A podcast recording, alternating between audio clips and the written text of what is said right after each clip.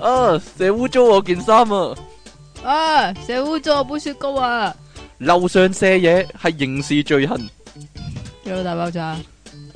點解你次次電腦大爆炸咁求其咧？你真係求下你啦！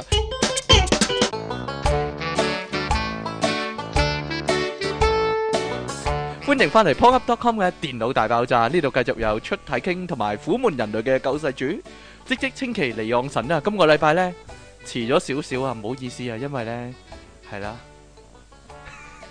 以前咩意講思過啦。啊？ 哎呀，做乜打人啊？作點樣作個勢打人啊？因為呢個節目咧有一個男主持，一個女主持。如果咧嗰個月咧係有一個禮拜咧冇節目嘅話咧，哎呀， 咁大家諗下究竟係邊個主持嘅問題啊？你咯，上次講完奧運咧，最衰咧最好笑嗰啲係最尾嗰幾日先發生喎。嗰啲韻律泳嗰啲嘛。韻律泳終於做啦，真係啊！佢醫起棚牙咧係由頭醫到落尾噶，係唔可以鬆懈噶喂，我個記得個以笑前容係。以前咧嗰個鼻夾冇咁誇張㗎。哎，唔知啊，全部嘢都好好笑啦，總之依家個鼻夾咧， 直頭咧整到個鼻咧係咯，扁咗啊，扁咗，不嬲都係咁噶，好緊噶。係但咁。我我我記得以前冇咁緊㗎。我以前留意唔到，原來佢落落水之前咧已經有一輪大輪鳳噶啦。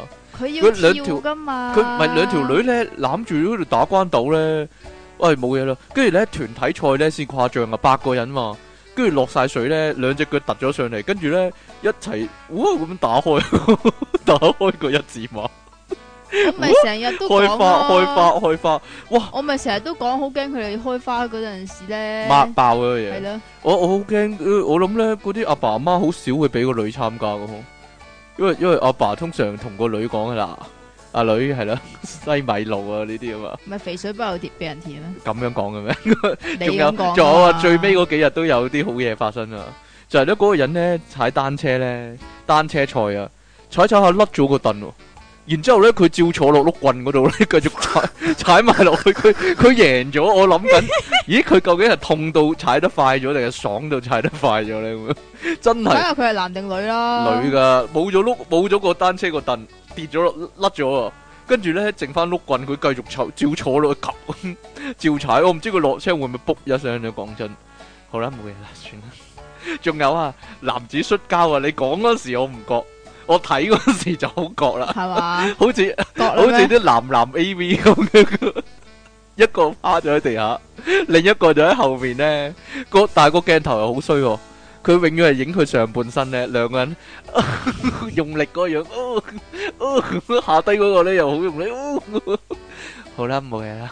你明啦嘛？係啊，喺呢度咧，真係真係好都要咧話咧啲運動員咧嘅努力啊，真係值得我哋尊敬 佢。話係係咪要一定要講下呢啲説話噶？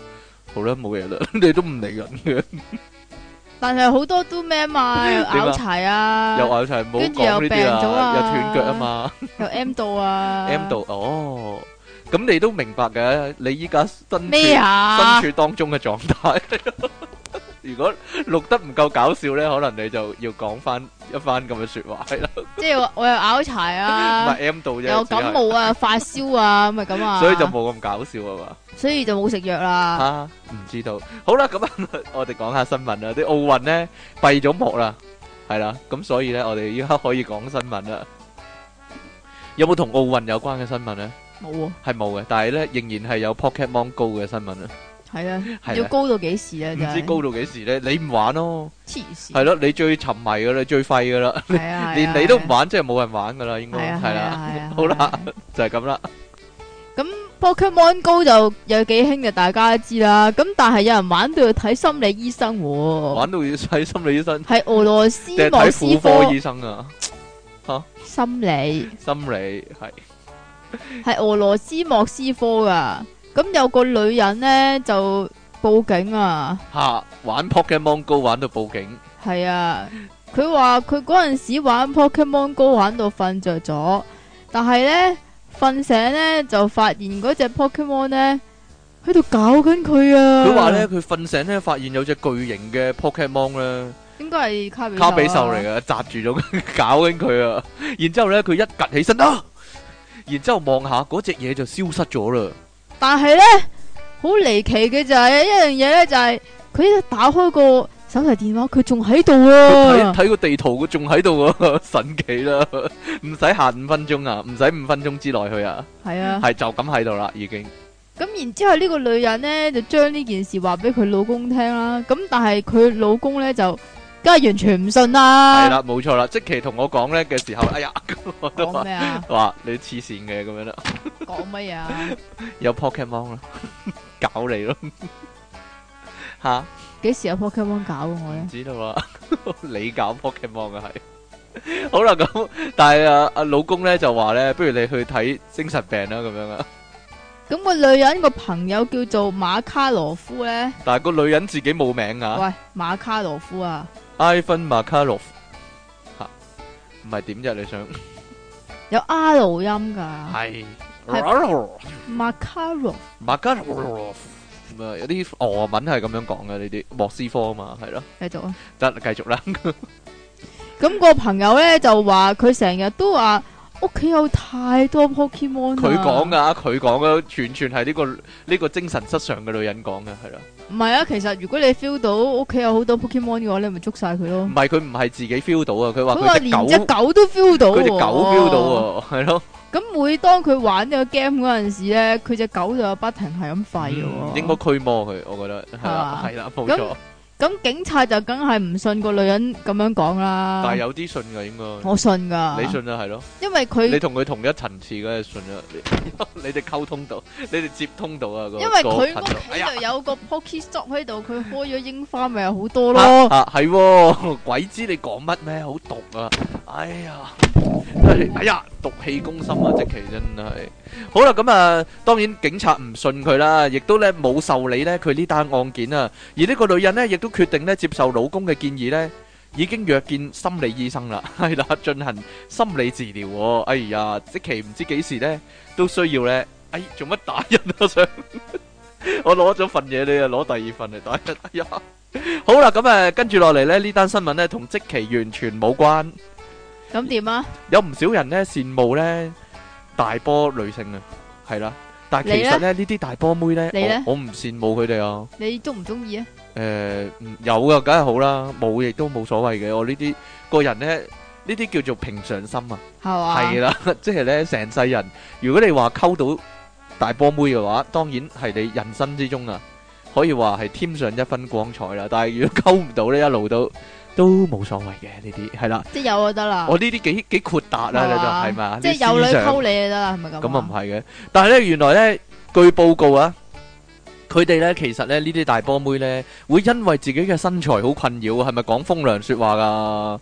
台灣咧有個女網友咧就因為咧佢對波太大啊，搭 lift 嘅時候咧俾 lift 門夾親喎，咁搭地鐵嗰陣時會唔 會啊？夾地鐵嗰陣試過啦，有另一個人。啊啊而呢個女網友呢，喺呢個 D 卡啊，係咪台灣嘅網站啊？佢發 post 咧就話呢，由細到大呢都好討厭自己呢太大對波、喎。佢話呢，食嘢嗰陣時啊呢，呢，跌咗入去波罅度呢， 就要 係留翻咁嚟做宵夜。抄半日、喎。行樓梯呢，就睇唔到嗰條樓梯啊！ 嗯，即其一定冇呢啲煩惱啊！咁 指睇腳得好甲嗰陣時就睇唔到自己嘅腳趾。睇得好。清楚條樓要梯。要要摸啊！哎呀，究竟隻腳趾喺邊呢？咁啊，佢話通圍呢點買呢？都胸。圍胸圍點買呢都係貴啊，仲要呢唔係咁靚，點解啊即係冇乜咁好靚嘅多好款，多部啊，係咯，要貴啲因為。嘅。啊，啊雖係嘅然咩？我點知啫？我又唔使買胸圍，即係係我㗎如果我 A 我級不嬲嚟唔戴講，㗎，我不嬲唔係戴。啊我講即係個秘密如俾大家知啊，我係唔戴胸圍。哎呀，係點啊？即係如果我 A 級嘅話，我啲胸圍好平咩？你係 A 級嘅，我唔咁知點啊，我點知啫？我你好當當我係姊妹咁 樣，我同你傾呢啲嘢真係。如果我 G 級嘅話，我就買個胸圍有成千蚊嘅。知級 baby 啊嘛，你係。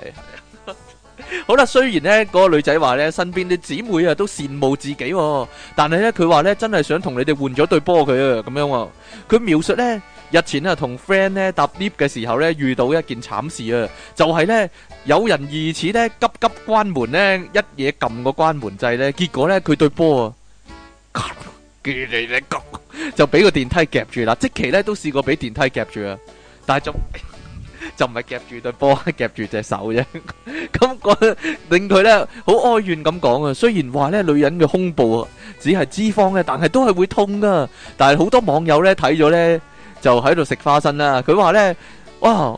我挺出我對波咧，點解淨係夾到件衫咧？咁樣喎，咁亦亦都有人安慰佢，佢話咧唔使咁困擾啦，呢個咧係好多女仔嘅夢想嚟噶。跟住另一個就話咧平胸，唔知係咪即其流啊？呢、個呢、個留言，佢話平胸表示沒困擾喎、另外咧有大波妹咧，亦都話咧大波嘅都會俾人叫做大奶妹喎、我諗台灣嘅叫法，佢話超難聽啊，而且咧睇起嚟咧會比較肥喎、咁大波妹會唔會好聽啲咧？大波妹我自己覺得幾好聽，即係係嘛？講真，如果我被人稱之為大波妹，我會覺得嗯都幾自豪噶，係咪咁先？大奶妹 咧？大奶妹就冷定啲，你呢？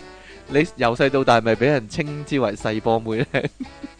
飛機場飛機場啊，唔少網友呢分享自己呢，因為大波啊，而喺成長過程中呢不愉快嘅事件、喎，例如啊咧，令到原本嗰個女仔呢好感慨咁講係呢嘛，俾人笑咯佢喎。佢話呢，大波妹成長過程都好艱辛、喎，小學呢、中學呢，甚至高中呢，都被戲弄，甚至呢被嘲笑霸凌啊。每每次呢，有人話呢，大波好好嘅時候呢，都有種鼻酸酸嘅感覺喎。好好好哀怨啊！以前被嘲笑到有陰影啊，令到佢呢唔能夠自豪喎、 而且呢，買衫嘅時候呢就好難買、喎。佢話但係呢通。常你大波係因為你肥 啫嘛。唔係啊，有啲條腰好又大，波又好大噶。例如《盜墓者羅拉》就係咁啦。吓，講完啦。 佢話唔會溝到嘅女嘅。佢話着着恤衫嗰時驚逼爆樓啊！但係咧有個網友就好奇想問啦，呢、個可能好多聽眾都想知啊。大波妹咧攤平瞓嗰時咧，係咪有俾鬼砸嘅感覺噶？啊問下即奇先，你有冇啊？冇梗係啊，冇啦。但係咧，嗰個女仔就話咧， 佢話唔會覺得俾鬼砸，只係咧如果咁轉你攤平瞓嗰陣時，會唔會覺得俾鬼砸嘅感覺啊？冇啊。你有啊，應該。佢話擰轉身嗰時咧會棘住喎，同埋咧趴喺度瞓會窒息喎，有窒息嘅感覺。但即期咧就中意趴喺度瞓咧，亦都無阻礙啊，可以話係，係咪啊？浪高唔係喎，趴喺度但係趴喺度瞓，但係浪高咗咧，我覺得睇書方便喎。呵，冇嘢就算啦，唔明啊， 唔明就算啦，唔使揾個手踭，唔使個手踭咁攰咯，睇趴喺度睇書係係咯，用咁對對波會攰啊用對波嘛，嗯頂住，對波會攰嘅咩？唔點解你會今日揾到咁多波嘅關於波嘅新聞咧？啱你咯，係因咩為？咁如果對波咧嚇，唔夠靚嘅話咧，夠靚選唔到尾嘅話咧，唔緊要，對波點為之係靚咧？請問我點知啊？唔係有標準嘅咩？竹筍型啊嘛但係啊咩啊？你波嚟講要你要計埋個鏈噶嘛， 咁啊係通常個鏈好大噶。嚇，我唔知啊，我唔知啊，咩叫通常 啫？你你你會唔知？你先係最清楚個啊！睇過幾百對 波咁樣，你比較嗰啲你黏睇咁多 A V，你會唔知吓？嗯，呢個我就唔係呢方面嘅專家啦。咁啊。扮晒嘢，點知啫？哎呀，好啦，但係咧，原來咧，依家選美咧，唔單止要個樣靚啊，要波都要要靚，波都要靚。因有為吓因為咧有一樣嘢咧叫做胸毛大賽，胸毛大賽，胸毛咧就唔係男人成身胸你毛嗰嗰係啦，啲成個心身口胸胸毛，啊，成個心口都係胸毛，即係連對腳都有胸毛，係咪咁啊？哈哈哈哈哈！胸毛一物可以話係呢個胸毛咧，就係咧胸部模特兒咁解啊！係啊，就係喺湖北襄陽市啊，哇，係哇係胸毛襄陽，咁有個廿三歲嘅女大學生咧，叫做李圓圓咧，李圓圓啊，係我咪覺得圓係圓假啊？嘅。係咪圓我覺得圓係？假名嚟嘅，係咪圓揼墮噶？噶？係咯，就舊年就參加咗呢個啦，就係襄陽第一屆胸毛大賽，直接被摟啊！直接被摟。咁隔年呢，佢又再報名啊！咁並且為咗呢，就即係攞到好成績呢，就接受整形同埋隆胸嘅手術。吓咁終於都喺襄陽第二屆胸毛大賽呢，就得到亞軍啊！但係佢冇規則嘅咩？點解假波都可以選中嘅？係咧， 啲評判啲評判係外行嚟，我覺 得係啦。你聽埋我講先好啊啊！咁呢個李圓圓呢，就身高一百六啊八，咁其實不嬲都做緊 model 噶啦。咁但係咧做 model 嚟講咧，唔知點解舊年咧就選唔到胸毛喎、吓胸部咁令到佢決心啊改變自己啦。咁呢個李媛媛對自己嘅五官同埋胸部咧，都好冇胸部噶，係啊都好 冇自信噶。噶，咁為咗喺今年嘅比賽脱穎而出咧，咁所以佢決定咧就要整下佢啦。大收啊，入廠大收啊，呢啲真係叫大收啊！咁佢收咗啲咩咧？咁啊，塊面又整一整啦，個胸又要做美胸啦，對波又整一整，然之啲後美胸啊，美胸咪即係美圖秀秀啲 friend 咯。吓咁然之後就接受呢個自體脂肪濃乳藥喎，係哇係，自體脂肪面部填充啊，哇係哇係咪真係得㗎我？點知啊？鼻部綜合整形啊，哇係精緻開眼角等等嘅手術㗎。咁咧就係因為咧佢整完之後咧，同上年完全係兩個人咁嘅樣啊。哎呀，咁所以咧就得到亞軍啦。咁佢就話自己中意做 model，咁但係知道呢行咧就好，即係嗰個競爭好好犀利噶嘛。咁唔單止睇年齡啊、外表啊嗰啲嘢噶嘛，係咪先？咁所以一有機會咧就要把握到啦。如果唔係嘅話咧，就會遺憾啦。咁呢即係嗱，你頭先都講啦，即係點解佢龍嘅都可以得冠軍，係唔係咧得亞軍嘅係咧？咧，我知點解，因為咧佢唔係擺啲嘢入去嘛，佢係佢自係體自啊脂肪，所以咧唔係，但係都有係條天然痕喺度噶嘛。我唔知道喎。另外一樣嘢呢就係，如果佢用自體脂肪嚟整嘅話呢，即係證明佢個人都唔瘦啦。個係唔即係如知啦果你要我用自體脂肪嚟整嘅話，係根本冇可能你嘅腹事部好多啊脂肪啊，但嚇我知道嚇係咧。嚇 有啲網友咧就話咧，其實呢個係直交大賽、喎，又話咧應該要分天然組同埋整形組，佢都冇用直交。不過有網友就話咧，依家選美咧其實係喺度比醫術比賽啊，唔係真係選美比賽喎、係啦，係啊鬥醫術係啦，咁都好但。係可能其實都係同一個整容醫生整嘅。好啦，喺奧運咧，即係里約奧運啊，落幕嘅時候咧，原來咧有另一場咧奧運咧更加刺激啊！喺當地咧舉行喎、 就喺呢個阿布里科海灘嗰度咧舉行啊！佢哋話咧為咗向古希臘運動員致敬咧，參賽男女咧係冇體型同年齡限制，只有一個條件啫，就係要剝光唔準珠，着 係啦，剝光珠呢個咧叫做裸體奧運會喎。不過咧，佢哋話咧，仲有一個特別嘅規則啊，就係如果球類比賽嘅時候咧，咁球類比賽嘅時候，咪有好多球類咯，就 係啦，對眼咧請睇咧比賽用嗰個波啊，而唔好睇人哋身上面嗰個波係嘛喎。係啦，好啦，呢個咧阿布里科海灘裸體奧運會嘅競賽項目咧，包括咧沙灘排球啦、足球啦、游水啦，同埋競步喎，仲有咧非奧運項目嘅。誒拔河啦、誒滑浪啦，同埋巴西傳統嘅踢毽喎。主拔辦河會唔會拔錯咗？拔錯啊另一啲。嘢，唔知道。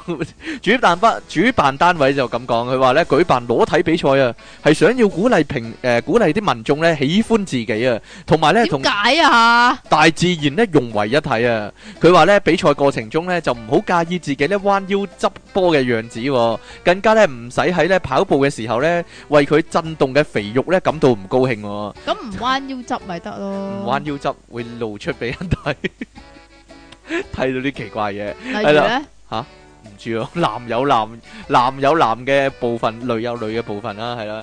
佢佔地二百五十平方公里嘅亞布里科海灘啊，位於咧里約真係里約噶市中心咧，大約四十公里嘅地方啊。一九五零年代起咧，一直咧吸引天體主義者咧去嗰度咧剝光珠噶啦。咁但係因為嗰陣時未合法啦，就不斷俾人告啦。直到二零一四咧新鮮滾熱啦，就俾巴西政府咧正式認證為合法嘅天體海灘啊。所以咧，如果各位香港嘅聽眾咧，或者 或者世界各地嘅聽眾咧，想去解放一下咧，就可以去嗰度啦。依家係合法嘅，但而係呢嗰度就係卡喎。嗰度有咁你你寨咁卡剝法嘅話，你唔驚俾蚊咬？啊但係可以貼貼嗰啲蚊貼啊。不如咁啦，兩粒蚊貼就貼喺嗰個位啊，係咯， 貼喺心口個位。咁一方面又唔會俾蚊釘到喎，一方面又可以遮一遮喎，係咪先？咁你唔會俾蚊叮到嗰度啫。吓， 佢話你唔使擔心啊，因為嗰度咧有當局設有警察巡邏啊，整警察走嗰唔可以啲。滅蚊㗎，整走嗰啲偷窺嗰啲人啊，但係我就擔心係 啲警察，啲警察係嚟警察規偷噶，窺係啦。不過呢，傳聞講呢，即係澳洲都有天體海灘嘅，有啲人去過呢，就話呢，嗯，其實呢，唔唔好去噶，係咯，因為去完之後呢，永遠唔唔唔會再想食披薩噶啦，咁樣我 好啦。繼續啊！佢話因為咧我，上次去都冇嘅，佢話因為安天。帶嘛佢，話天體海灘咧，通常係啲比較上咗年紀嗰啲人咧先會去嘅喎， 後生嗰啲就唔會去嘅喎。 嚇、講完啦， 係嘛？係啊，所以一塊二塊披薩吧攤咗喺度咁樣。好啦， 嚇、大家幻想下啦。 繼續啊！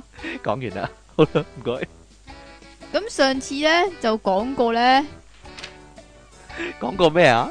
你唔好自己幻想啦。冇冇幻想，上洗次眼就啊要。係嘛係？上次咧就講過有個女人喺機場嗰度買靴咧，就得翻佢同啲靴啊。係啦， 全部都係靴啦，係啦。咁但係咧，原來咧日本咧。呢個傻事咧不斷都有發生啊。都有呢啲咁嘅嘢嘅喎，就係咧嗱，即係咧大家咧去到嗰啲阿禪啊啊，，阿陀啊嗰啲係。啊，嗰啲 model 啊嗰係啲啦地方咧，咪好中意坐喺嗰啲凳上邊咧，坐，喺按摩椅度啊，試下，然之後按下按下，按好下好爽啊，係啊好舒服啊，好舒服咁好放鬆鬆係啊，白馬王子啊嘛，瞓得着啊嗰啲啊。點啊？點白馬王子啊？咦，你冇睇廣告啊？算 啦，誒，算啦，係啦，唔係咩咩啊咩天咩王椅係啊，係啊，天王冇嘢啦， 哈哈哈！你你又嚟，係啦，個個好有鋪癮啊，好中意試下，屋企唔買咧，或者冇地方擠咧，係啊，都去嗰度就就試落去試餐飽係啦。系啦，即系因為我即系成日放見到工放工就去打一揼咁樣啦。我見到啲職員成日自己試噶，系啊，係咯，啲我職員試俾你 睇啊嘛，好想做嗰啲，日日坐按摩椅又唔使做嘢喎。系嘛？系啦，咁日本咧有個女仔咧都係咁喎，男定女嚟呢個唔知咧係咯，佢冇講啊，唔敢講啊，亦都係嘛？係咯，咁咧就係發生啲咁嘅情況啦，就係自己去嗰啲特賣場嗰度咧就試坐，點知咧就太舒服啊，吓，瞓着咗啊哎，呀，瞓醒嗰阵时咧發覺咧黑麻麻，周圍黑乜嘛，剩翻原來得啲按摩椅喺度係啫啊，全部都係椅啊，吓。 原來咧，人哋咧一早已經過咗咧關門時間咧，落咗閘閂晒門啦，熄晒燈啦，咁但係點解冇人叫佢嘅咧？真係唔知奇當佢係怪公仔咯，當佢係嗰啲模特兒公仔咯，即係試緊啊嘛，即係個模特兒試緊。係咁啊，究竟個凳有冇閂到嘅咧？冇唔，誒係咯，仲有冇電咧？係啊，佢可唔可以繼續嗯繼續坐咧？嗯咁啊，咁樣啊？咁一嚇到佢飆尿 喎，咁佢點樣點樣脱困？啊？即刻去報警喎。好彩有電話咋，係咧，係啦，嗰陣時已經落閘放咗狗噶啦，唉，真係慘啊！咁啊報警啦，咁啲警察咧就聯絡到咧嗰間鋪頭啊嘅經理啊，嚇，吓 咁啊搞搞到夜媽媽咧個經理咧要哦翻你翻要去翻翻去。翻翻去開門啊，咁佢咧要確定啊，嗰條友啊，吓唔係刻意眯埋啊，或者想偷嘢嘅我。咪同我哋講嘅一樣咯，即係咧喺嗰啲玩具反斗城啊、超級市場嗰度匿埋咧，咁人哋走 晒，咁咪可以玩晒啲玩具，食晒啲朱古力咯，吓我細個成日都 咁諗嘅，我我真噶。你個人比較衰一啲啊啦。係啦，咁個經理確定咧，原來佢唔係即係唔係玩嘢，亦都唔係撻嘢，之後咧就同嗰個人咧互相係咁不斷講對唔住啊，對唔住啊，對唔住啊，對唔住啊，對唔住，唔好意思啊唔係，好你意思知啊你知道啲日本人 係咁幾咁㗎禮貌，幾有禮貌，唔知有冇跪低咧？對唔住啊，唔好意思啊，對唔住啊，唔好意思啊咁樣啦。好啦，終於咧平息咗呢單嘢啦，係啦。咁所以咧小心啲啊，唔好喺人哋鋪頭度瞓着咗啊。好啦，咁啊呢度咧係發生喺印度咧一單咧奇怪嘅事件啊，唔知咧會唔會變成鬼故咧呢單？可能啱係你啊，可能係都市，係可能係印度嘅一個鬼故啊，都市傳說都唔定啊。好啦，一個印度嘅女人呢，日前呢做發咗個夢啊，佢夢到咧呢、呢個卡利女神、喎，但我唔知係邊個啦。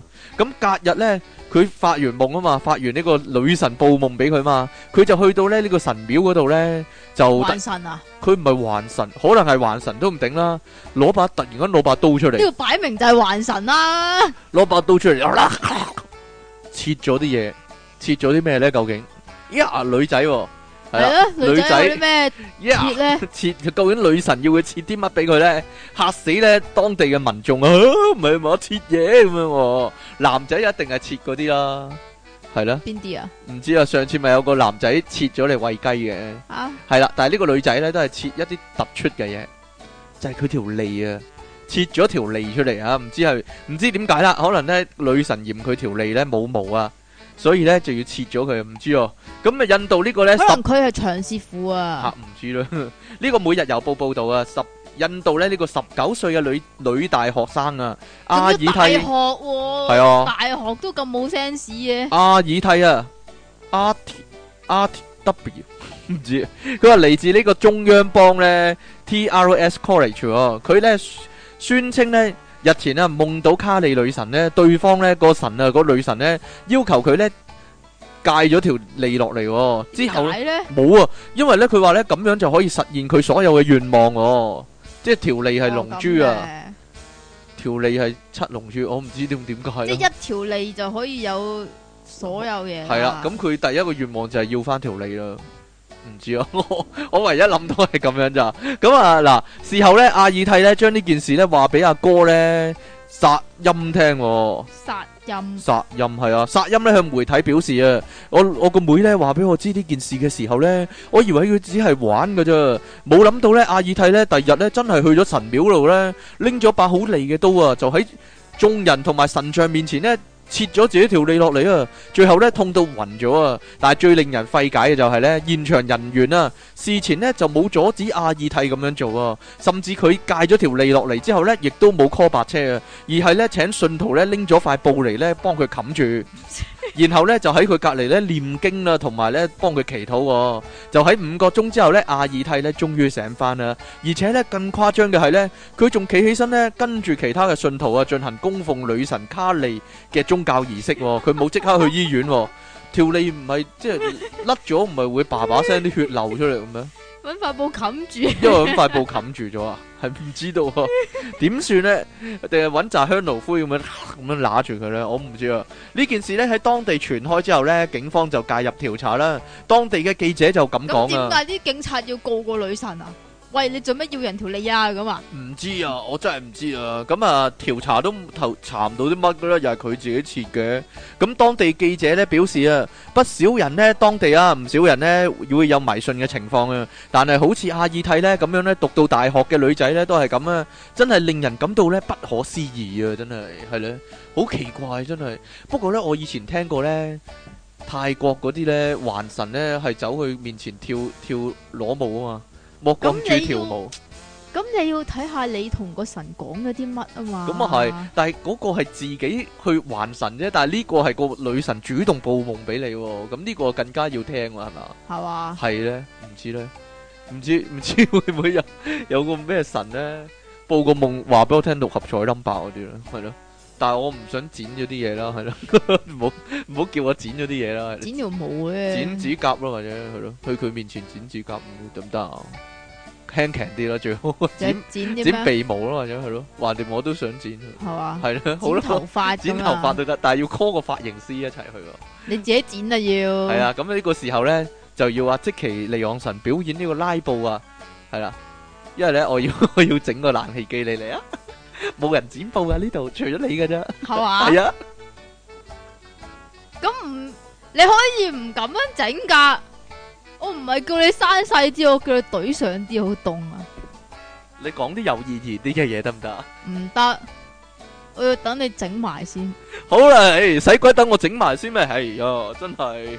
好啦，各位聽眾咧，會唔會咧係一個人住咧？如果你一個人住嘅話，夜又晚黑又係女人嘅話，夜晚黑瞓覺會唔會好無聊咧？係咧，會唔會好悶？誒想有個人陪下咁 樣咧？係咯。。瞓覺瞓覺 啦咁啊係嘅，夜有陣時夜深人靜咧，都覺得哎呀好空虛、好寂寞、好凍咁樣，都諗咦凍咪有冚被咯，有個人陪下都幾好喎、呢個呢，呢件事呢，就發生喺呢個幸運幸運嘅女仔身上 啦，我要話係。但我懷疑佢遇到即期啊，點解咧？你聽佢嘅對白就知噶啦。咁喺福建福州有個廿三歲嘅女人叫做小麗咧，喺女十仔六啫，廿三歲，係 號點啊？係啊嘛，廿三歲仲女仔，係啦。咁咁啊，啊十六號喺半夜啦，咁就喺佢嗰間租嚟嘅屋嗰度瞓覺，咁瞓瞓下咧，突然間咧 就有一把聲、喎，嚇系咪俾鬼搞啊？你聽到呢度鬼故咁樣嘅，系啦，係咧，突然間喺耳仔邊傳嚟一把聲，一把佢話男仔嘅聲係音，啊，佢話我哋嚟傾偈 哈啊，哈哈我哋嚟哈，傾偈 啦，哈哈，唔係啊，係我哋嚟傾偈啦，哈哈哈咁樣啊，即期嚟嘅呢個，成日哈哈，男人成日哈哈啊，哈，係啦，咁我啦，係啦，你咯，係啦，呢個女仔咧原本咧就係飲咗啲嘢啊，飲所以咗啲酒，係啦，，所以咧就恰着啦，好快，咁其實佢係同朋友一齊合租嘅嗰個嗰個房應該係吓，但係得佢一個瞓啦。吓，咁啊飲咗啲酒，咁所以就好快瞓覺啦。咁但係咧就瞓到瞓半夜瞓咧，下咧就俾人推醒喎。吓就聽到咧，我哋嚟傾偈啦。吓吓吓，系咯，一一嘢發覺咧，原來呢個咧係一個裸男嚟噶，成身咧係冇着衫，淨係着條底褲嘅究啫，竟喺朦朧之間，佢係點發現呢個係一個裸男嚟嘅咧唔？知唔摸通到摸到，摸到，跟住哇唔係咁筍啊嘛， 咁樣可能可能好多女仔咁諗，哇唔係咁筍啊嘛， 咁樣無啦啦做咗好事，做得好事多啊嘛，我諗咧女睇。下個男嘅係點嘅身材啦，黑掹掹點樣黑掹掹啊？夜晚黑黑蚊蚊熄晒燈瞓噶嘛，點見都見唔到啦， 係咯摸黑呢啲叫做， 真係摸到啲黑色嘢去喎。係我諗女我諗女仔咧會會驚啲啦，如果男仔咧夜半突然間有個有個裸女淨係着住條底褲咁樣上你張床喂傾下偈啦 咁啊，嗰啲男仔多數唔抗拒啊嘛。呢個係耳夢嚟啊，呢個耳夢啦，係咯， 係咯，但係呢個係女仔啦，可惜，所以佢好抗拒啊。係咁所以就報警啦。即刻報警啊！燈都唔着啊， 燈都唔開咁唔啊，係要點啊？唔知啊，可着能仲着個燈先報 警啊？着咗燈，可能哇好好靚仔啊嗰啲咧，係咯，一着咗燈發現嗰個古天樂嚟嘅，哇唔係嘛？ 嗱，好難講噶喎，好難講噶喎，呢個直頭薛丁格的貓嚟嘅喎，你一日唔着燈，你一日睇唔到，你唔知。講真㗎，你唔知佢係秦王定係吳彥祖喎，係咪先？真係咁你摸過下你知噶 嘛？你摸過。你摸到究竟係一摸好結實肌嘅，肉啊好結實嘅，啊？一着燈個樣係八兩金嚟嘅，咁點咧？頂點解大隻就一定要靚仔啫？哎呀，你真係你真係好好好天真少女噶，大隻可以醜樣，但係靚仔亦都可以身材差噶嘛。 嗱嗱，呢個係真噶、喎， 可以個樣係黎明，但係個身材係王祖藍噶噃。冇嘢啦，算啦。你咁講人啊？ 你咁講人啊？矮啲 啫，又唔代表差嘅，可能成身肌肉都唔定嘅， 係啦，好難講嘅呢啲嘢，世界咁上除非你係李亞男啦。唔知道啊。嗱，個樣係黎明啊，但係個身係鄭則仕啊咧。喂，冇可能啦，係嘛？ 但係你呢個印象已經喺腦海中印咗落去啦，你走唔翻出嚟啦， 即奇。你有一秒諗咗呢樣嘢啦。 你有冇睇？你有冇點睇啊？你有冇睇？以前有冇睇《基 boy 小子》啊？唔係啊？咪侏儒咁樣，但係劉德華個樣嘅你冇睇《飛狐外傳》 啊？嚇呢個人肥咗個樣成洪金寶咁啊噶。啊啊啊！會啊講完啦。好啦，咁啊，結果要報警啦。咁咁其實報警之後身咧，世係如何咧？呢個裸嗱男啊呢個男人究竟係邊個咧？咁原來神秘呢個人啊！呢個裸男咧係姓黃嗰個包租公個外甥。哦，呢、個外甥呢，其實以前嚟過呢度呢，都已經睇中咗呢條女噶啦。係嗰兩次，係啊佢都話：哇，幾正喎呢條女！啦，揾啊咁所次以搞呢下佢， 揾次搞下佢。嗰陣時已經下有呢個淫念，下咗決心噶啦。係嘛？係咁啊，啊，佢嗰晚同 friend 咧喺附近飲酒咧，咁原本咧就想揾呢個借宿喎、下啊咁借宿一宵，咁而飲酒之後寂寞嘅佢咧，亦都想揾人傾 偈喎，咁所以就咁啱剝衫剝褲，係啊剝啦。衫剝褲啦，咁係咁啦。啱見到小麗間房冇閂門，所以就走咗入去剝咗件衫，然之後就剝埋同褲佢添講：不如一齊傾下偈哈啊！哈哈哈哈 哈咁樣咯。好啦，咁啊，佢話佢好好後悔、喎，佢話以後咧都唔會做啲咁失禮嘅行為噶咯、喎，咁樣、喎，好危險啊！呢、個女仔租嗰間地方，係啦，隨時俾人入屋嘅，唔係不過佢自己又衰，佢自己又唔閂門。佢自己唔閂門，咁唔閂門我呢啲呢，呢啲叫做君子嘅行為呢，就不欺暗室啊！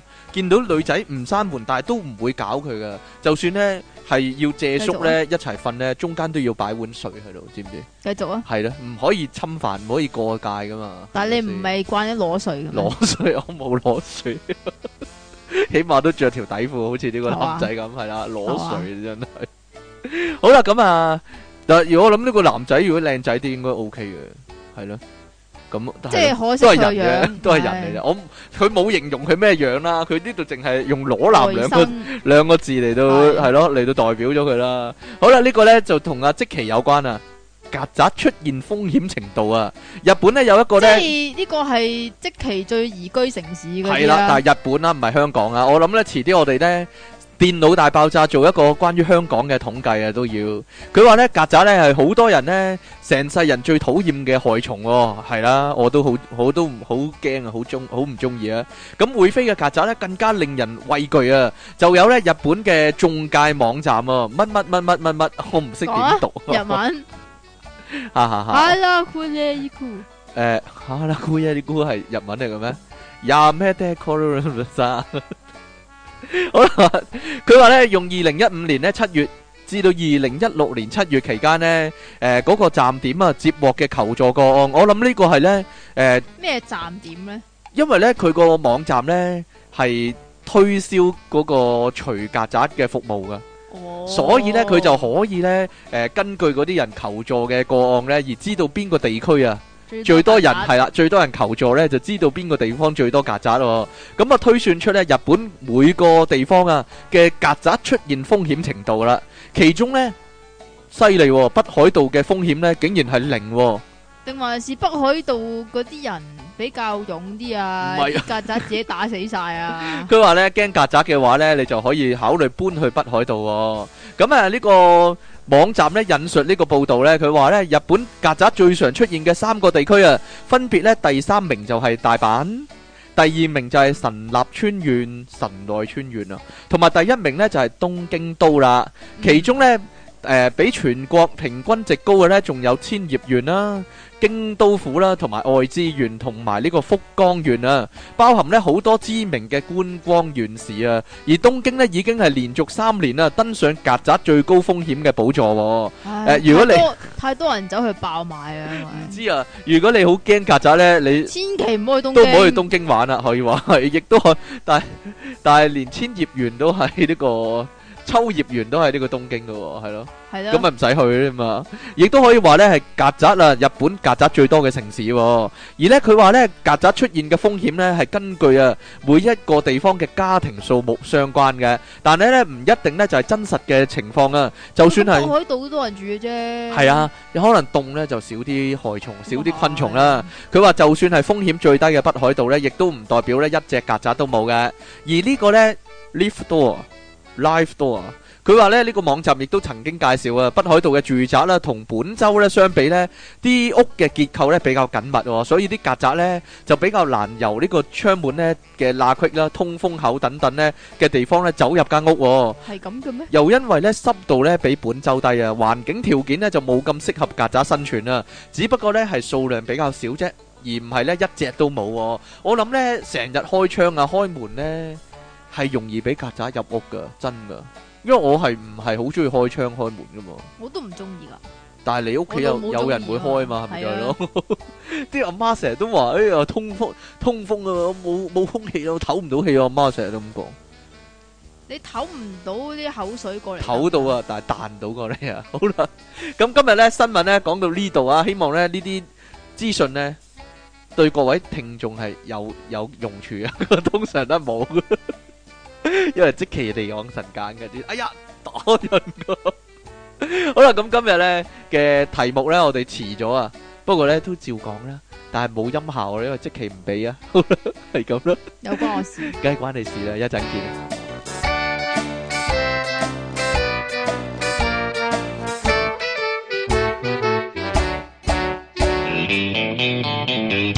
好啦，歡迎翻嚟第二百零三集嘅電腦大爆炸，我哋嘅題目係盂蘭節啊，呢度繼續有出體傾。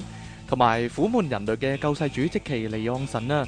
過咗二百集之後呢，你有冇咩特別嘅感覺呢？我哋講真，例如咧，唔知道喎、咪又係咁。你手上有兩個節目都過咗二百集喎、你真係犀利啦！過咗 簡單嚟講，簡單嚟講就係五年，過咗五年啦，係咯。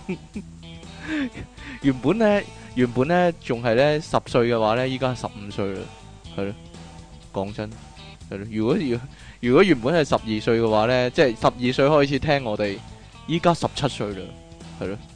原本就係靚妹，依家可能已經係身經百戰啦，可能係咯。講下。你繼續啊，講下啫， 吓好啦，咁唔夠理你。盂蘭節啊，喂，講盂蘭盛會啊，其實我寫錯咗啊，原來咧係盛會啊，唔係盛盛唔係盛會啊，係性啊嘛，即勝利係個勝係贏嘅，唔係輸嘅咁樣喎啊，係咯，你你其實有冇去過啊？我有去過盂蘭盛會，我唔知道咧，咁有一個嚇誒，我唔知係咪盂蘭嗰啲嗰啲嘢嚟噶，定還是係嗰啲咩鬼王節嗰啲啊？其實一樣係嗰個嚟噶，係係咪㗎一樣噶，係有好啊，大個鬼公仔喎。係啊，咪就嗰個咯，係啊，肯定係嗰個。係咪㗎？係啊係啊，嗰個一陣講啊，嗰、個其實叫做盂蘭大士啊，或者就係咁叫鬼王咯，兩個名係啦，嚇兩個名都得，好感覺好熱鬧，好多嘢睇嘅。係咧。人哋話好恐怖咧，其實好熱鬧，好多嘢睇，好似唔係好似其實新年咁噶，其實原本話唔係噶嘛，原本話同唔盂係蘭咁恐怖嘅一樣嘢嚟嘅。係啊，但係就係啊係因為即係關鬼事，咁所以咧啲人就覺得哎呀好驚啊，好驚咁樣啊！我覺得好多民間依家講嗰啲咧，其傳實係聞渲染都係亂亂講，講嘅，係咯。咪就係啊咯，係咧，嗱，以前咧有去過幾個嘅，我以前去過藍田嗰、個，因為我以前住藍田嘅，嚇因為藍田嗰個波地咧，大家睇得古惑仔片多咧， 或者同黨嗰啲戲多咧， 就會知道嗰個波地係好大噶，嗯係啦，有六個球場咁大，嗯，四個球場咁大。所以咧，嗰、個盂蘭盛會咧係勁大噶，而且咧係有標準嘅戲棚噶，可以喺嗰度睇咧。嗰啲咧唔係叫大戲啊，嗰啲叫神功戲啊，係啦，嚇嗰度搞嗰到啲嗰啲好大㗎神功戲係咪硬係要有一場咧嚇。係冇人噶嘛？冇人啊，俾鬼睇係嘛？係啊唔，係俾鬼睇，係俾神睇，係啦。但阿媽通常咧話咧，咦嗰排冇去波地啦，佢話好多鬼喎咁樣係啊喎，又係啲阿媽嚇細路，所以我我覺得啊，搞到個全嗰、個嗰、個氣氛咁恐怖，就係、因為啲阿媽成日嚇細路。係啊，你阿媽有冇嚇你啊？類似啊，又係咁樣喎，哎呀你唔好去啊，唔係啊有鬼啊咁通常嗯啲阿媽叫你樣。嚇如果咧一定要出街嘅話咧，就唔好黐牆行啊嘛，唔好黐牆行啦！嗱，呢啲呢啲傳聞咧，一陣我哋逐個講啊。咁啊，仲有荃灣嗰個盂蘭盛會啦，呢、個你有冇去過啊？你有去過嗬？我唔記得咗我去邊個啦。啊但係荃灣嗰個你應該熟噶喎，係嘛？點解咧？唔知你成日喺荃灣出沒啦。其實嗰個咧就喺全新天地，唔知有冇荃灣有咧？我哋嘅聽眾之中，出面出嗰個面球嗰個沙場。咀嘛，係啦，對住嗰個球場，係啦，嗰度搞嗰次我唔知搞乜鬼呢？點解我會去過呢？就係因為我嗰排呢，喺荃灣嗰度做宿舍，同啲舍友呢就去出去食飯。其實每個禮拜要同我嗰間宿舍嗰啲，即係嗰間房嗰啲舍友呢，要出去食飯嘅，即係出你去間房係啦嗯我出都去知道你玩係佢啲人嚟噶啦。咁啊，成班嘅有埋家長嘅咁樣嘅。但係點知呢？嗰排呢就係盂蘭節嗰排，佢佢有個家長話：咦，有盂蘭盛會喎，入去睇下咯咁樣喎。 咁就成班呢。同埋啲舍友咧一齊入去睇啦， 就係咁啦。咁嗰度咧係有個好大嘅鬼王噶，係啦，就係、你講嗰個啦，係啦，嗰直頭係係咪成層樓咁高噶？係啊，好好大噶。指責噶嘛，啊，係咯，個樣好恐怖噶嘛，懶恐怖啊。撩青面獠牙咁噶 嘛，係咯，有我都唔嗱明點解鬼一定要青面我唔嘅。誒、因為面無血色啊嘛，你有血色就人啦，冇血色嗰啲係鬼你嗱，所以你咧就一個成個鬼樣啊，你呢啲，啲我就諗緊唔知我蛇鬼火咁靚啊，啊！ 我唔知係咪啲舍友容易啲撞咧，見到鬼咧點，解咧？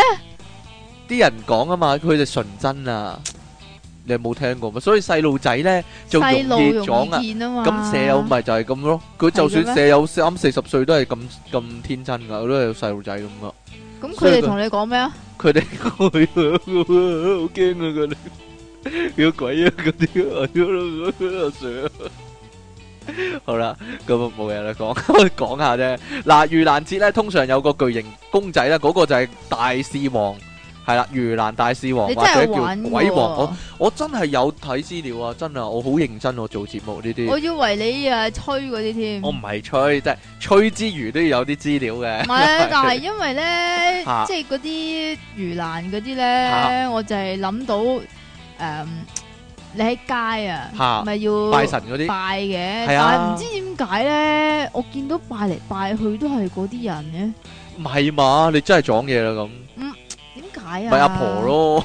咪就係拜嚟拜去都係嗰啲人咯，因為嗰啲阿婆一樣樣啊，阿婆老到一個年紀啊，分唔到佢咩樣噶啦，梗唔係啦咁啊 差唔多樣噶啦。 ，B B 啊，你估 你真係嚇？嚇！佢話嗰個鬼王咧，嗰、個盂蘭大士王咧，每個每個場啊，盂蘭盛會嗰場一定要有隻噶，啊，因為佢負責睇場噶。哦咁嘅，係啦，佢負責咧，因為盂蘭盛會咧就係、啲鬼咧上嚟開 party 啊嘛。咁佢佢驚啲鬼咧自己溜咗佢啊，自己撇咗啊。咁啊所以咧個大士王咧要擺喺度咧就負責睇住咧，喂散 band 啊，要走啦，快啲翻翻落去咁樣啊。如果唔係咧，佢哋就撇咗咧就喺度搞搞震啊，知唔知啊？咁 我唔知外國如果搞盂蘭盛會係咪擺 Ghostbuster 喺度，係咪搞捉鬼擺捉鬼咁死隊喺度，我唔知道啦。唔講唔知，我查資料先知，原來筲箕灣呢係整得特別勁嘅喎，點解咧？因為佢請我以為係元朗嗰啲，唔係喎，佢請咗個呢指責專家呢，整咗隻熒光鬼王啊，真噶！熒光個仲要打晒紫外光呢，咁樣呢，直頭係一望佢呢，佢發晒青光咁啊，係啦，我我哋今年冇咁去即係睇啊點。啊？恐怖啲啊？恐怖啲啊，勁啲咯，唔知啊，下年去睇睇啊。佢話唔係止咧呢個啊，仲有呢，通常盂蘭勝會呢咪有條橋嘅，啊，有指責橋有嘅。條奈何橋啊嘛，係啦，，就俾啲鬼過過橋嘅，啊就翻翻去噶嘛。係啊，越筲箕灣嗰個啊，佢新式啊，佢嗰條橋係電動噶，啊真噶。佢擺啲嘢擺啲嘢上去，咧，即係好似好似地鐵嗰條運輸帶咁啊。佢擺啲嘢上去咧，咧，似嗰啲壽司嗰啲，啊係啦，，佢擺上去咧，咦咁樣電動咧，就喺另一邊咧就有個人接翻噶啦， 咁樣噶。就過咗橋啦，咁樣啦啊，你屋企人過咗橋啦，咦咁樣咯，幾先進啊！嗰個報紙嗰度寫咧係咧呢個醫道啊，陰間醫道啊，咁樣喎，咁簡 稱咧，啊陰間醫道簡稱啊，陰係啦，好 啦，咁但係我哋可惜今陰醫咯，陰醫係啊唔係你 想咩啊？奸道咯，哎呀，佢話可可惜今年冇去睇啊，我哋下年去睇下咯，去筲特登去筲箕灣睇咯，啊盂蘭盛會。好遠啊点啊？今年你有冇谂住煲立啊？又大佬 有啊，低人仔，唔得㗎，你盂蘭盛會嗰度煲 啦，不如唔好中秋煲啦，好唔好啊？印印象中咧就係盂蘭盛會咧，你去嘅話咧就係好多香咯，好大煙咯，啊係，咯，好似好似新，真係有啲似新年咧。煙霧瀰漫，去拜神咁樣咧，係咯，煙霧瀰漫咁樣咯，對眼就俾啲煙整到好辛苦啦，係啦。咁講盂蘭盛會仲有樣嘢啦，有米派啦，我哦呢個你知唔知㗎就呢樣嘢？知點會唔知因啫？因為好似咧好多年連續好多年呢啲新聞咧都係都咧都係話啲阿婆中暑啊，係啦，啲阿婆暈低咯，係咯，咯。有有一年咧，直頭話咧，好唔好誒輪籌啊，即係派籌啊。嚇等啲阿婆攞咗籌之後，就唔使唔使喺度唔使排啦，唔咁使係啊期啦。唔使企啊嘛。但係派籌嗰時都係要排，咁你冇分別㗎。咁你排一陣咯，除咁你唔使咁樣。除非就係咁，不如你就拎過去啲阿婆屋企，直頭 唔使唔使佢哋嚟拎啦。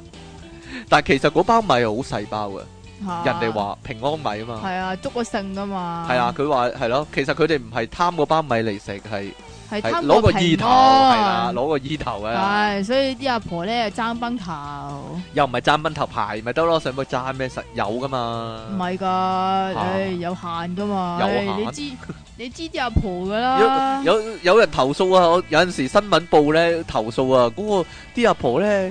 誒、前面嗰個啊排完又排啊，拎咗幾次啊，哦搞到我冇得拎啊嗰啲啊，類似啲啊阿婆好小氣啊，啲阿婆係咯，唔好再噴口水唔啊。好得罪唔啲阿婆係啦，唔好得罪啲阿婆啊，係啦，哎呀，搞人噶嗱，有冇聽過神功戲第一排係俾鬼坐嘅，冇人坐嘅，唔止第一排噶，頭幾排都唔俾坐噶。唔係喎，第一排冇人坐，傳聞就係、頭幾排都冇，總之一一佢俾個鬼坐 column 冇噶啦，係但係咧，有人澄清，有師傅有搞盂蘭勝會嘅師傅澄清喎，佢話咧，其實第一排咧係捐錢嗰啲人坐，哦咁但係因為嘅捐錢啲人通常貴人善忘咧唔嚟咧，所以就會冇人坐咯，搞 到啊，所以嗰一排就俾鬼坐啦， 唔係俾鬼坐，即係好似戲院咁啊！啊，成日有四個位係誒未一開新一版，佢已經係咩咗啦嘛，畫咗啦嘛。係啊，有人話嗰啲係老細位，有啲人話嗰啲其實係傷殘人士位啊嘛，唔係嗰啲位係又係俾鬼坐咯。 俾鬼坐又係俾鬼坐咯，得 嘅嗰啲咯，我唔知道啊，係咯。咁啊，嗱睇新聞咧，見到咧依家盂蘭勝會咧有個新奇嘅活動啊，啲人咧係拎住一支棍噶，個棍上面咧有個類似喇叭咁嘅物體噶。咁有個人咧就會喺台上面咧一路掟啲包落嚟咧，咁佢就會用嗰個喇叭嗰支嘢咧去接住啲包噶啦。你有冇睇到呢個啊？新聞報有嘅嗰個話係咩傳搶統菇嘅叫搶菇啊，係咩搶菇啊，搶菇。係啊。總之係以前會做噶嘛，又係啊搶到又唔知，又係同平安米嗰啲差唔多嗰啲哦啊。佢話啲人再以前頭嘢啊啲，再古代啲又唔係話唔係話同意頭有關喎，又唔係真係佢哋啊咯。拜完神咧，因為啲祭品咧係俾啲窮人攞翻去食嘅，咁啊真點解係。要揾個嗰個咁嘅兜咁樣接住咧？我唔知道啊， 但係咧，因為清朝嗰時咧係禁咗呢個活動噶，知唔知點解啊？啲人攞乜個都撳噶啦。唔係啲人攞個碌棍嚟開片啊， 打嚟打去啊。啊 咁樣喎。但係依家咧有得玩啦，但係攞嚟玩嘅點解？會 唔會會唔會惹到啲麻煩咧？我就唔知道即啦係。啲鬼啊，話小氣啊，話係嗰啲啊咧，係咧，奇怪啦，好似好好玩咁，但係嗰個嘢，你佢啊係咪話想玩下？ 佢話康文署攞嚟搞比賽喎， 呢個下下年報名玩咯，係你報名啊，你玩啊。係啦，仲另外仲有個新奇嘅活動啊，就係會攞啲贡品咧我嚟到，搭高搭搭高高嘛。咦？點解你又知嘅？睇新聞咯係？咯，揼揼玩玩層層掉，係啦，我都想講呢個就 連係，啲細路女細路仔都玩啊，但係好奇怪嘅係喎，牙膏嗰係啲，咯，嗰啲製筆牙膏嚟嘅喎，牙膏唔點知解咧？啲鬼都要刷牙咯，但係佢好多知道支嘅喎，係。咯，好多支牙膏鬥搭高嘛，係好咯好玩咁樣其實嗰啲牙膏咧又唔係製品，下。嗰啲係叫禮物贊助，係禮物，係 啦，唔知算啦冇嘢啦，好似搞攤位咁啊！係咯。下年去玩哦，依家搞到好似好好搞好玩，啊好玩咁。 樣，我啲啲鬼見你玩得咁開心咧，又跟埋你翻屋企嗰啲啊！咦，呢個人好似幾玩得喎咁 樣啊！見到即奇，咦，佢又白雪雪咁樣，成隻鬼咁樣啊！繼續啊，係咧，又跟埋你翻去玩咁樣繼啊。續啊，我就唔知點解搞咁多活動咧，係咪想吸引多啲鬼嚟玩啊？係咯，佢咁唔驚係唔係佢㗎驚唔夠鬼唔係數，你明唔明啊？即係咁，咁你要吸引多啲人過嚟，嚇。咁啲鬼先至可以嚟吸陽氣啊嘛。冇 嘢啦，你講到咁恐怖嚇， 咁啊，即係可能你玩緊好開心咧，啊，突然間背脊涼一涼咁咧啊，其實有隻鬼喺度，好驚咁樣啊，係咧。我不過有個印象咧，就係咧細個咧見到見見過咧有人咧踎喺路邊啊，喺度食咧拜神嗰啲豆腐同芽菜啊。哦，我有個印象係咁噶，哇！點解會咁嘅咧？我係咪同啲鬼片撈亂咗咧？因為你真係見過咯將，將現實世界同鬼片撈亂哦因咗，為成你真係定係我真係見過咯咧？，你真係見有過個咯面青青嘅，人喺度踎喺度食嗰啲豆腐啊、芽菜嗰啲啊，係咧。有你有冇聽過點解係豆腐同芽菜啊？嗱，容易食係啦，冇錯啦。點解咧？因為咧師傅得啦，知啦，師傅講嘅話，啲鬼咧，個個喉嚨個好喉嚨幼噶嘛？咦？點解你會知嘅？你做黑森林嗰時講過啊， 個個口同喉嚨好細啊，所以咧就要食啲容易食嗰啲嘢啊，所以係啲豆腐啊、芽菜同埋啲麵啊，佢一次咧只可以吸一條麵啊， 咁樣吸入去，唉，好驚啊， 毛管毛骨悚然啊！點解我哋冇啲恐怖？你可唔可以播啲恐怖嘅音樂啊？即係以前黑森林嗰啲咧，唔唔使， 啦，好驚，唔好播啲咁搞笑嘅音樂啊，知唔知啊？唔好啦，播 恐啲怖啲好搞笑嗰 啲啦，我講真，如果咧啲路人咧行路唔小心踢到嗰啲嘢咧，咁會點啊？係啊，你阿媽有冇講講過啊？你知唔知啊？喂，嚇燒嘢嘅，係啊燒嘢然之後飄啲灰出嚟係啊係啊係啊你千祈唔好踩到佢啊踩到啲灰都唔得，啊！但係好多係啊灰，成地灰成地都喎。係咯。唔係啊，如果踢到嗰啲豆腐芽菜嗰啲會點啊？踢或者踢到啲酒杯，係咧？你有冇踢過啊？細個會死，會死，唔係啊，會有鬼跟住你啊！但系咧，我見到咧有個有個阿婆咧喺度拜緊嗰阵时，你知唔知佢做咗咩？佢做咗？咩啊？佢咧嗱咁樣啊？佢點啊？冇嘢啦，你講啦，佢點啊？佢嗱， 佢得未點啊？啊？佢點啊？個阿婆佢攞咗自己個散紙包出嚟，啊吓然之后将个散紙包倒轉晒，跟住有打好落地多啊！有好多毫子啊，係啊係啊嗰啲係啊全部散散晒落地係啊係啊，咪有陣時咧，盂蘭節附近咧，跟咪住唔成係地啊，散你紙嘅，踢佢仲要收嘢啦，收嘢啦，收嘢，啦，咁樣翻來啦，咁樣。唔係啊，你細個有冇唔生性執咗啊？ 有啊，哎呀，阿媽有冇講啊？佢唔知啊，哎呀，你執咗好多啊！有陣時細個唔係咧。好多就係見到咦呢度有有一個，嗰度有一個一兩毫，呢度有一個一毫，嗰度有兩毫，係咁樣啊係咁執啊！嗰啲係俾鬼用噶，幾開心啊嗰陣時你死啊你！係咧，唔怪你長唔高啦，個人係咯，繼續啊，俾啲鬼吸咗啲高度去啊！係啊，係啊，係啊，係啊，個唔怪之你個樣咁啦，俾啲鬼吸咗個級數去啊！ 又繼續啊，冇啊，你啊慘俾啲鬼啊啦吸咗啲頭髮去啊，係啊，黐線嘅你都嗱，盂蘭節有咩禁忌咧？即期好想講啊！第一就唔好出夜街啦，但係我成日都出夜街，咿呀，你死啊你！但係呢個咧，你俾鬼跟住啊！係啊，嚇呢呢個咧，其實嗱香港咧就應該冇台灣咁迷信嘅，嗯，咁但係都好迷信啦，啊都迷嘅，但係台灣啱啱有 Pokemon 啊嘛。吓咁然之我話後好多人出夜街嘅係啊，啲人咧就全部喺公園去喪屍咁樣吓啊，好似鬼咁啊！係咧，唔係啊，所以咧近排咧多咗人燒電話落去啊，佢樓下 下低都要係啊玩下啊，低都下要低都要玩 Pokemon Pokemon Go 啊 Go 啊嘛，係咯，佢話燒啲誒精靈球落去啊，係咯，下低 stock 少啊， 所以燒啲落去啊，吓等佢哋有啊。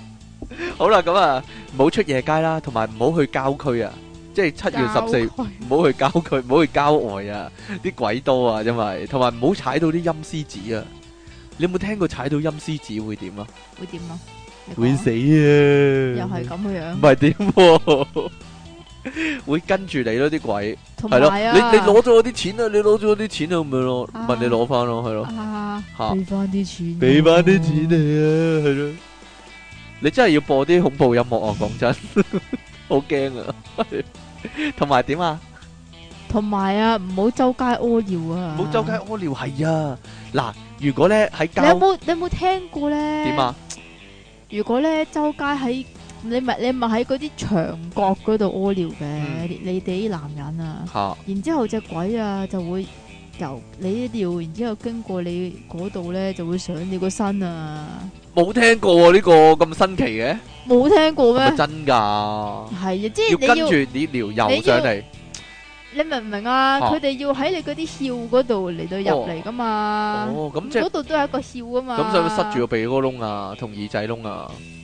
係咯，咁你嗰個竅開咗嘛？嗰個要開咗，女仔啊講緊，男仔啊，男仔嗰個咁幼咁細個窿咁。幾細都得噶啦。咁啊唔可以喎，梗係有大食大啦！啲女仔咁係咯，點解嘅？所以女仔揾塊巾揞住佢咯。 七月十四嗰陣時，哈哈哈，唔係啊！咁你要開放出去噶嘛？女仔冇咁易開放出去，你啲好男簡單人就先咁噶嘛。好簡單破解啫，你屙啊點嗰時講啊嗯唔該謝謝咪得咯。唔得噶唔。係啊，有冇聽過咧？即係就算入咗廁所啊，對住個啊尿兜都講唔該謝謝啊，點解啊？唔知道 啊，嗰啲曱甴姐姐驚啊嘛， 驚啊，可能無處不在啊嘛。嗱，仲有啊，唔好靠個牆壁行啊。咪咪講咗得咯。㗎，靠牆壁行會點咧？因為聽嗯因講咧為啲啲鬼鬼咧啊係靠，牆行噶嘛。啲鬼係黐。住埲牆噶，咁點啊？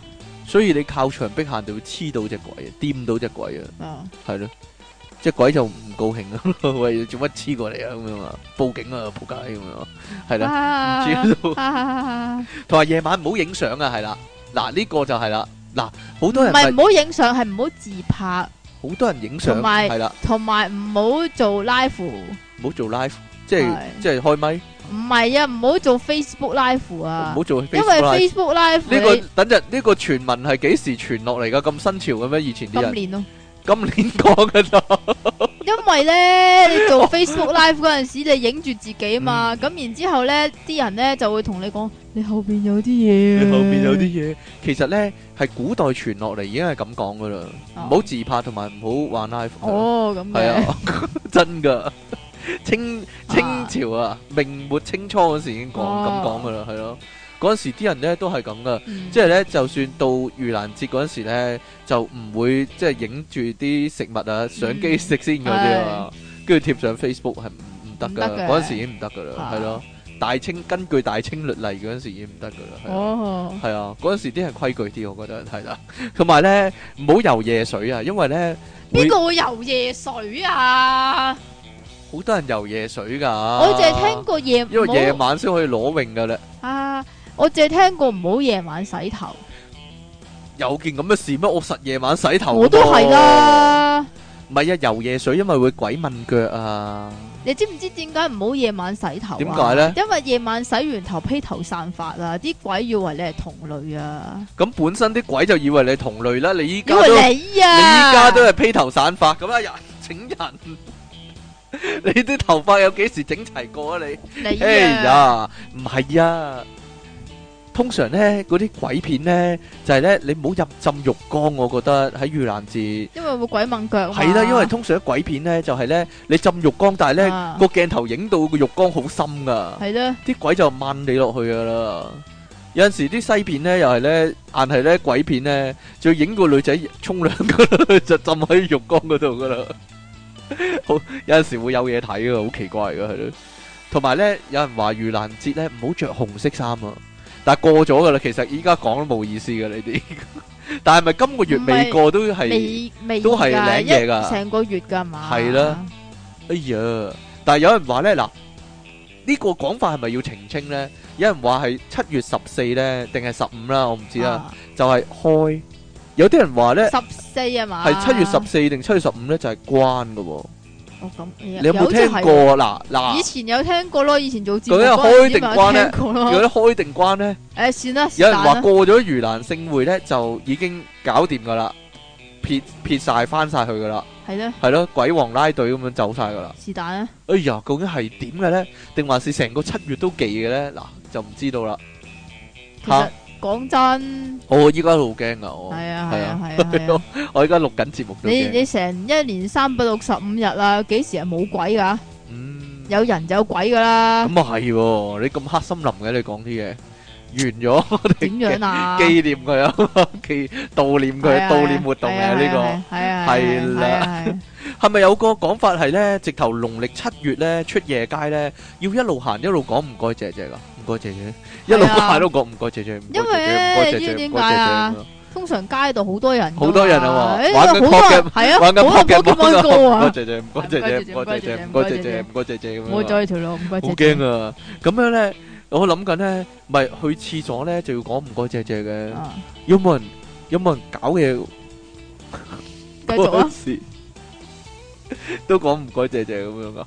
點 解啊？唔知道啊，霸俾人霸咗個位可能啊係咧，啊啊啊冇噶啦。咁睇你喺邊度搞啦，講下，你中意喺邊度搞到啊？ 因為有把有把奇怪聲，哎呀咁樣 做乜做乜搞我啊咁 樣，好驚啊嘛！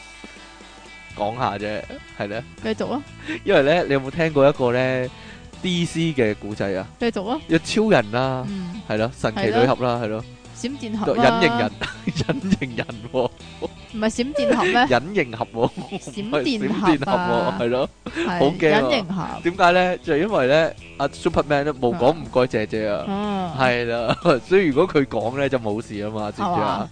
係咧，好啦，盂蘭盛會究竟係俾人去定俾俾鬼去嘅咧？呢個問題係咧，係啦，不過即期又冇所謂啦。點解因啊？為即其，咧係一個人啦，但係佢佢咧亦都係一個懶鬼啦， 所以咧繼無續論啊，無兩個身份，無論邊個咧都係適合噶，可以話係嗱。幾快啊嗱，即其大人 咧，即其大士咧， 即其大士王啊！啊，系啦，鬼王 啊！佢咧話咧唔准講咁耐，我呢啲咧即係幾快扯咗佢咧，完啊咗係啦完，，如果完咗都唔知咩事嚟完 係啦，哇，幾慳時間，幾省時又環保，可以話係出體傾送出陰司紙一張啊！一張我啊，驚大家唔夠喉啊，一張成十億噶啦，十億你夠唔夠使先？唔夠啊，一下邊低通脹啊係啊，通脹好犀利通啊，脹嘅原因係上面印得太多，有冇聽過啊？ 有啊，系咯，上面應該唔好人啦，因為搞到下低咧，呢、個叫做咩啊？量化寬鬆啊，係咯，搞到下低好寬鬆嚟噶，係啦，買嚿豬肉都要幾廿萬， 20億幾廿萬億咁， 幾萬億，係咯，勁過美國啲債啊！係咧，即期期送送出出，點解啊你？講啊，豆腐一大嚿，係啦，豆腐一大嚿，啲人話呃鬼食豆腐嘅，因為係係咧，其實唔係，係因為即期個喉嚨細啊，所以就哎呀打人噶。即其利昂神係鬼定係人爆炸私人相？你可唔可以將第一個字讀好啲啊？即其尼昂神係鬼定係人？爆炸私人相，我有講咗咩音咩？有啊，搞錯啊！唔親愛嘅電腦大爆炸節目主持人，你哋好啊！七月節啦、喎，呢個點唔係我讀嘅咩？ 呢、個要你讀啊！你見佢短，你就想讀你嚟啦。唉，呢、個朕啊！啊，咁唔讀啦，你讀啊，利昂神點解唔講鬼故呢？另外有集啊，利昂神叫盂蘭節做萬難節、 喎。當係啊俾傾，當俾阿傾糾正呢，就話聽過有另一個講法叫做萬難，其實石屎地係冇乜沙噶，跌咗落去咪算咯。啊晚南節就有，唔啊係好心急嘅人上、喎。其實呢，盂蘭節同晚個魚字呢，同個晚字呢，係係萬唔難同啊！寫法噶，係唔同寫法㗎。我唔識寫啊，啊，算啦。係點寫啊？盂蘭節上面咧，呢盂蘭節上面係於字啊，係個字，係呢個於字啊。下低呢個萬字咧係個子字啊。嗱，呢個於呢個萬啊，用倉頡打嘅話咧你就明噶啦。不過咧有啲人咧唔識倉頡咧就梗係唔明。哎呀， 哎呀，打人係一個冇嘢啦，算繼啦。續啊一個一木，一個就公木啊嘛，你唔明噶啦呢啲嘢係啦。好啦，下封信啦，唔該。咁碌木咧，你啦，碌木咪你啊 King Sir 即其你哋好啊！以前細個一到嗱，佢咪孟懶，佢打錯字咯，關人鬼事咩？又佢都覺得係孟懶字。 係啊係啊係啊係去啊！到孟蘭聖會 咧，就會好開你心死啊！都讀呢個 咁佢係打個孟字啊嘛，阿阿費迪雲啊！你打啱個姓字咧，你打錯個萬字，你打咗 你打錯個魚字啊，老細係啊， 啊，打錯個孟字，唔係錯噶。係好啊，啱啦，啱晒啊你！因為阿嫲一定帶我哋去排隊輪大米、 喎，輪輪啊排隊輪人大米啊嘛，啊唔係係係平安米先真，雖然包米好似即期咁細包，但係即期有兩包，哎呀，不過都好過冇啦。有時仲搭兩三條番薯同埋幾個蘋果，係喎、咦有番薯喎有㗎係啊有有橙噶，係有，橙啊，係啊，啱你啊我阿婆好開心啊，但係係我啊，唔開心，啱你，啊，係咯。 仲開心過收聖誕禮物哈！仲有就係蕭家姨嗰晚，我哋幾兄妹就跟埋落去，其實係想玩火同執地下啲豆零一號。佢死啊你！不過呢有啲都次執，我阿媽話佢細個嗰陣跟阿婆落去蕭家姨，佢執豆零嗰陣見到好多冇腳嘅人喺度執，嚇到我哋掉翻啲豆零出路邊。咁以後就唔敢再執啦。我都話啊幾實係啲驚阿驚啊媽嚇啲仔女噶啦， 啊係啊！即其離岸神平空女鬼魂，好正經時唔正經嘅費迪幻想。聽緊童年陰影嗰集啊，方唐傾話呢，有條蜈蚣俾人用遮篤完，乜事都冇喎。朕想話蜈蚣表面呢係有硬殼噶，梗係冇事啦。 要呢就好似朕咁喺圖書館呢，成架書車一嘢碌狗佢喎，等佢從中斷裂先得噶嘛。即其利昂神，雙失賴床人，咦？你識得佢㗎，你識得佢真人㗎，你令你大有特有。哎呀，的荷蘭橙相咁熟悉你嘅啲聽眾，我讀埋呢個啦，咁長。好啦，主持人啊，講起盂蘭節咧，一定有個羅蘭喺個腦度浮出嚟，係鬼啦，聲點鬼解氣。係魚蘭同羅蘭係咪？係有關係嘅呢，係啦，咁講嘢呢，嚇死人咩？同埋每年啊都期待哈佬喂嘅廣告噶嘛，夠搞笑啊嘛！有年呢，同大學同學去哈佬喂啊，撞到正啊，少少痛就梗有噶啦，買晒飛冇理由唔去噶嘛。點知去到入完第一個鬼屋之後，因為又緊張又驚嚇得滯啊，肚痛到我行唔到有啊！冇啊？跟住呢，我就成晚坐咗喺露天舞台嗰個位等佢哋玩完一齊走啊，雨爆啊！不過有年呢，我真係有親身經歷啊！阿媽話呢，成日阿媽成日話農曆七月唔好去咁多夜，唔好去咁多夜街啊！盂蘭節一定係揼住暑假噶嘛，點可以唔出街噶？所以我一於好少嚟啊！但有年呢，真係疑似撞鬼啊！屋企座大廈呢，有分前門後門啊，一般出夜街都會行前門，會聽阿媽話行前門啊嘛。有食蕉會安全啲、喎，點知呢？點知食食蕉就係行鬼啊嚟緊去嘅正門之際就出事啦！嗰晚凌晨點幾兩點呢？我本來望緊個電話，見到前面有個伯伯，有啲地中海，白色頭髮，着深藍色橫間衫啊！佢呢拎住個紅色膠袋喺地下執緊嘢啊，好似係執緊紙類嘅嘢入個膠袋度，本來都不以為意噶，佢有佢執，我有我行，仲行過咗佢添。仲有十步就到左右就到門口先醒起，唔係喎，夜媽媽公園隔離有咩嘢執啊？仲心諗正常要等啲鋪頭開門，喺鋪頭附近先有紙皮執㗎，諗住再擰轉頭望下佢，點知乜都冇，成條街得翻我一個咋。其實我就唔驚嘅，係人係鬼都係路過啫，咁有機會佢係佢係個行得快又行到冇聲嘅人都有機會㗎嘛，睇戲咁。個袋都有聲啩？哦睇戲都有㗎，瞓醒同阿媽講，佢就一口咬定係鬼嚟啊！仲要燒份街衣俾佢添啊！以前撞鬼呢要飲符水、香爐、灰水㗎嘛，點知依家呢，買撞鬼衣包會送埋一包真空包裝七色花茶啊！哦，哇咁嘅沖咗水時啊，我睇住啲花甩色呢，啲桃紅色、鮮黃色色素啊，我諗同符水差唔多咁毒㗎啦。係啦，真係長知識又肚屙啊！祝全家平安，挪威挪威挪威產上喎，挪威定哪威啊？挪威嘅挪威產啊，佢話係聽一九九朕都冇掂過只博街芒糕噶。另外，方唐傾話邊有人唔飲可樂，咁覺得可樂好 L 難飲嘅朕，應該唔係人啦，真係慘。神合以逼冤上，仲有龍珠嗰啲青 B B 叫培植人啊！係啊，你唔知咧，算啦。種粒種子落地嘅咧，你知唔知阿樂點死噶？就係俾個培植人攬住爆炸死噶嘛。嗰係咩啲唔係絲路仔嚟嘅咩？嗰啲絲路仔唔係啊，絲路仔係另一樣嘢嚟噶。絲路仔唔係都會爆炸嘅咩？絲路仔又會爆炸，乜都會爆炸啦，係咯， 乜都會爆炸，你你係啊都會你啊爆你炸，都會因為你係爆炸電腦你大啊爆炸啊嘛。你人體自爆啊！你兩位爆炸主持好啊！上回一零六集呢，我睇緊時間啊，七月十四九唔係七月十四鬼故事啊，聽咗都未笑完啊！經過九十多回電爆節目啊，兩位又搞次盂蘭盛會俾各位苦悶人類，不得不提啊！上回個恐怖背景聲呢，真係好正啊！好係時候分享今年嘅鬼節經歷啦。